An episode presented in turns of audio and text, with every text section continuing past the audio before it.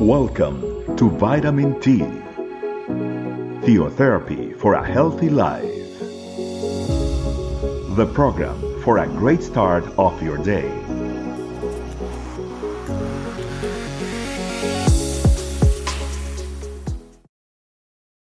Hi, family. Welcome to another Vitamin T.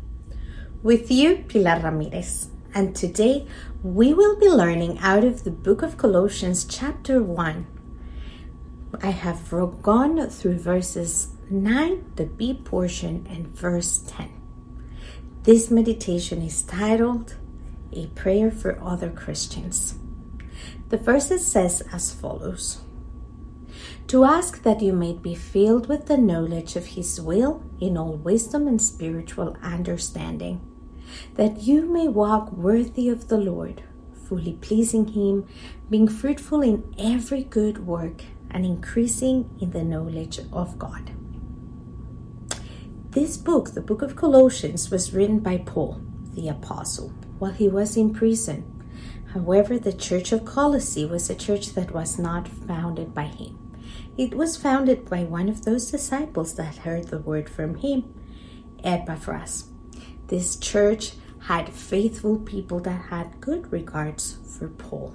They were sending his greetings, and Paul, in his thanksgiving for these people, makes not only his response to his thanksgiving for them, but as well makes a special prayer for these faithful people of the Church of Colossae.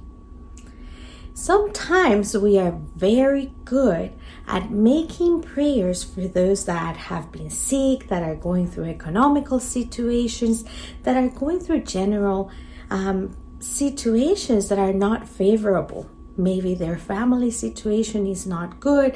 Maybe they are experiencing a difficult moment. And we become good at praying in those moments. But sometimes we do not know how to pray for those that are walking well and are doing well in the presence of God, that are walking good and maybe are not experiencing an immediate or an emergent situation. We need to learn to pray for those as well. Let's review a little bit of the verses that I just read so that we can learn from these verse how to pray for others that are walking in Christ. First and foremost, we need to ask that they may be filled with the knowledge of His will in all wisdom and spiritual understanding. What does this mean? This means to understand the will of God. If we do not understand the will of God, we are going to be lost and we are going to be wavering in the faith in Christ. We need to walk strengthened when we go into the presence of God, when we read and we study the scriptures, it becomes certain that I can seek the Lord and He can show me the path that I need to walk. Let's remember that Jesus says that He is the truth, the way, and the life. The way He is going to show us His will. But we need to pray that those who walk the Christian life with us and are standing well are as well walking in His will. In all wisdom, always making the right decisions and spiritual understanding, always understanding and having that backup from the Word of God that we may not waver away from what the Lord wants to teach us. So let's always, always pray for others to get to know the will of God to have wisdom and to have understanding in the scriptures and in what God wants to teach them in each one of their steps of their life.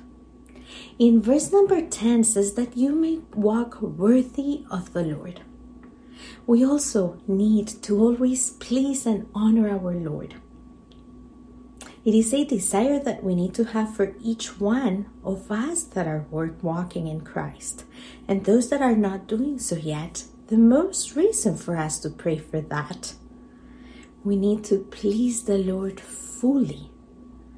And in order to do so, it says that we need to have faith, for without faith we cannot please God.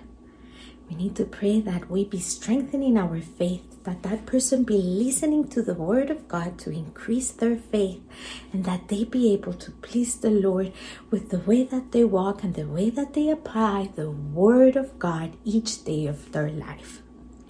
And being fruitful in every good work. We have been called to be fruitful. We have been called to do good works, works that are pleasing to the Lord our prayers, and everything that we do in our day to day needs to have the seal of the Holy Spirit, who allows us to increase in the knowledge of God.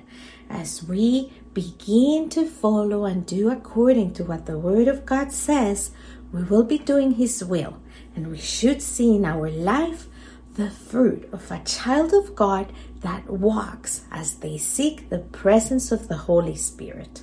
So let's each day kneel down in front of the presence of God, ask the Lord that He fills us with understanding, wisdom to do His will, to have fruit that are worthy of the Lord in order to please Him and walk according to His will, worthy of the Lord. Let's pray, family. I give you thanks today, Father, because you teach us how to pray for one another, us, the one that are walking in your faith, Lord. We love you and we desire to please you in every step of our walk. Sometimes we know how to ask you in the moments of anguish and in the difficult moments that others may be experiencing. But today we want to ask you, Lord, that you fill us with every spiritual gift that comes from above with every good gift that you are able to provide us through the Holy Spirit in order for us to bear good fruits and to be able to please you in your presence. We give you thanks, Lord, for the revelation that comes from this verse in the book of Colossians, chapter 1. We praise you and we glorify you on this day, and we stay in your presence. In Jesus Christ we pray. Amen. All right, family, it was a pleasure having you. Have a great day. Great day. See you at another time. Bye. Thanks for joining us. Remember, the vitamin T can be found in audio, video, and written versions in our website, estecamino.com. We'll be waiting for you tomorrow for your daily vitamin T. Theotherapy for a Healthy Life.